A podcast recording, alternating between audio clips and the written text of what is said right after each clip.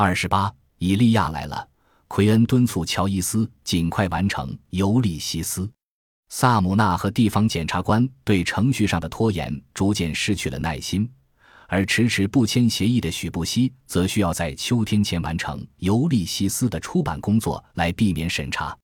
乔伊斯回复了一份加密电报，告知几个月后就能完成小说，但每本赚二美元，他觉得不多，提出以下反对意见：三美元或三点五美元。如未立即接受，就撤回报价。乔伊斯觉得限量版的《尤利西斯》已经比大多数作品的私下印刷版本涨很多了，可以卖到不止十美元。但没有人会立即签订这样的协议，哪怕小说没有遇到法律问题，这也是不可能的。不知道是乔伊斯根本不了解纽约的情况，还是太专注于自己的创作，他反正是毫不担忧。五天之后，他又发了一封加密电报，遇到经济困难。在合同签署前，请尽快电汇二百美元。奎因大惑不解，这位作家囊中羞涩，都快付不起电报费用了。正在创作一部冗长艰涩的作品，作品的某些章节还面临着刑事指控。发表他小说的编辑们可能因此坐牢，但他既不抓住眼前的出版机会，也不对奎因表示感谢。使奎因迫使出版商签订了一份哪怕没有官司缠身也可能无利可图的合同。乔伊斯要求把版税翻一番，还要求根据一份根本不存在的合同预支二百美元。庞德是对的，詹姆斯·乔伊斯简直不可理喻。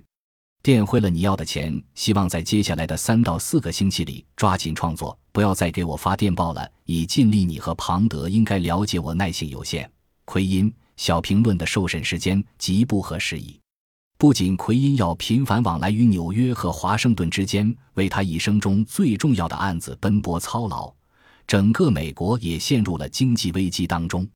一九二零年，由于战后对美国产品需求的突然下降，批发价格大幅下跌，欧洲农业恢复得很快，这是谁也没有料到的。美国农场主手里积压下大量余货，负债累累。给他们提供贷款的银行也遭到了拖累，商品价格在不到一年的时间里就下降了百分之四十六。一九二一年，奎因发现自己也处于灾难之中了。他的一个重要委托人——国家商业银行，在数百家农业公司持有股份，而这些公司都濒临破产。奎因本人这一年仅在证券领域就损失了三万美元，而且损失看似永无止境。委托人、银行、公司都大幅亏损，平整硬朗的表面下，软斑悄然滋生。失败，失败，失败！公司接二连三地破产，经理们近乎歇斯底里。这是奎因经历的第三次金融恐慌，也是到目前为止最严重的一次，可谓金融领域的恐怖时期。奎因的雇员们都束手无策。他的一个副手辞职了，另一个副手无法继续胜任工作，因为他面临着家庭纠纷，又经常在华盛顿广场流连至深夜，而且还和乔伊斯一样，忍受着急性虹膜炎的困扰。奎因周末加班，圣诞节加班，新年前夜还加班。他夜以继日的工作，取消了所有私人约会，放弃了白天抽烟休息的时间。在为小评论辩护的时间里，他心力交瘁，更不用说因此少接了其他案子而损失了上千美元。但他无法拒绝。问题是，他写信给诗人叶芝的父亲 J.B. 叶芝说：“我的心地太他妈善良了。”但首先是维弗小姐的古道热肠，使乔伊斯能够在战争和经济衰退期间专心创作《尤利西斯》。他竭尽所能解决乔伊斯自己惹出的经济困难。维弗小姐不动声色地开始了对乔伊斯的经济资助。一九一六年，他寄给乔伊斯五十英镑，假称是画像在《自我主义者》上连载的稿费。实际上，这笔钱几乎相当于杂志一年的总收入。一九一七年二月，《自我主义者》出版社从许布西出版社买进印章。出版了英国版的画像，但兵荒马乱的环境遮盖了这个事件成功的光芒。乔伊斯在此前三个月的通信中详细讲述了他所遭受的接二连三的痛苦，包括几次昏厥。他自陈昏厥是由精神崩溃引发的。维夫小姐从乔伊斯寄给她的被庞德称为有点吓人的照片中，第一次看到了乔伊斯的相貌，但乔伊斯的眼睛并没有让他觉得吓人，反而引发了他的同情。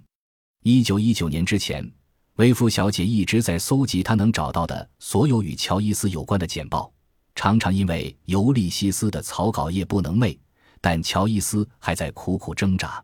自我主义者出版社出版的《画像》第二版，在一年多的时间里只卖出了三百一十四本。乔伊斯在一九一八年数次眼疾复发，一九一九年二月又复发了一次，所以一九一九年二月末。维弗小姐匿名捐赠给乔伊斯五千英镑的战争债券，每年她可以获得二百五十英镑的利息收入。娜拉一收到维弗小姐委托律师事务所寄来的信，就赶到苏黎世检乔伊斯，在有轨电车上下车的阶梯上跳起了及格舞。两个月之后，维弗小姐承认自己就是那位资助人，并请乔伊斯原谅他不具备细心为他人考虑，不愿表现自己的品质。从此之后。维弗小姐的资助就变成公开的了。一九二零年八月，他又捐赠了两千英镑。在《尤利西斯》写作和修改的后期，乔伊斯从维弗小姐的两次捐赠中，每年可以得到三百五十英镑的收入。在这些年里，他还时不时地给予乔伊斯小额资助。他希望他的资助能使乔伊斯获得不受市场约束，像他读到画像时感受到的那种创作自由。乔伊斯没有令他失望，因为他正在创作的新小说看起来天马行空，人们可能从来没有读到过如此雄心勃勃的作品。如果乔伊斯量入为出，维夫小姐的资助足以让他衣食无忧。但他一九二零年十二月在巴黎租的公寓，每年的房租就有三百英镑，几乎把维夫小姐给他的钱全都花光了。况且房租还不是唯一的支出。娜拉给全家人置办了时髦衣服。乔伊斯喜欢光顾高级餐馆，出门坐出租车，当然还贪杯好饮，给小费时出手大方。喝一法郎的酒，他会给五法郎的小费，好像对钱极不信任似的。加上医疗费用，我们很容易理解他在一九二一年年初为什么那么渴望尤利西斯的写作能有所进展。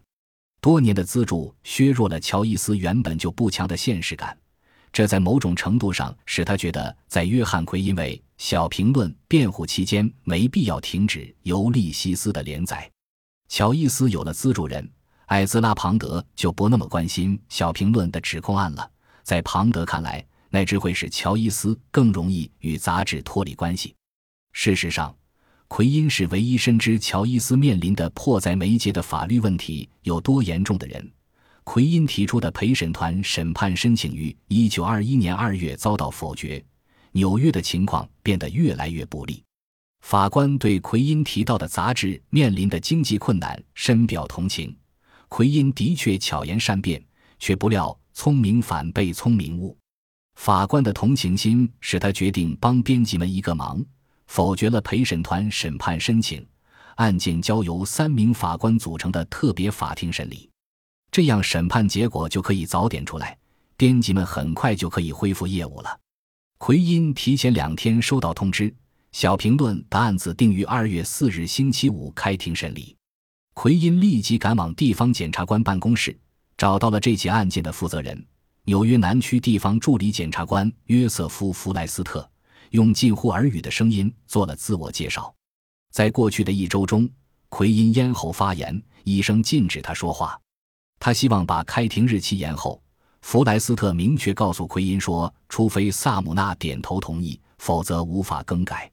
奎因为美国司法部部长帕尔默所器重，定期在国会委员会作证，使国家修改了专利法和关税法。几乎以一己之力在美国最高法院为联邦政府辩护。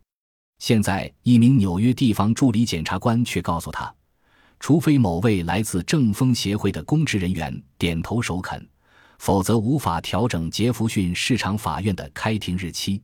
萨姆纳拒绝了奎因的请求。此前至少六次休庭，每次他都亲临现场。这件案子原本应该在前一年的十月份就反馈回来，但现在已经是二月份了，他早已失去了耐心。而且萨姆纳告诉奎因，案件一目了然，只要法官们读了杂志，就很容易做出判决。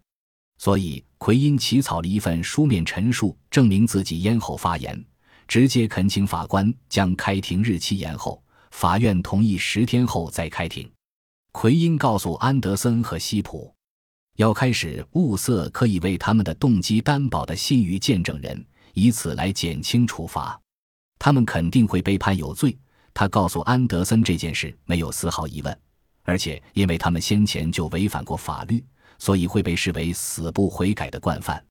幸运的是，他们是被根据州法律起诉的，最多会被处以一千美元罚款和一年监禁。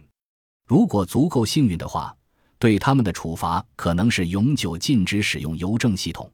但如果他们藐视法庭，奎因说，可能就会坐牢了。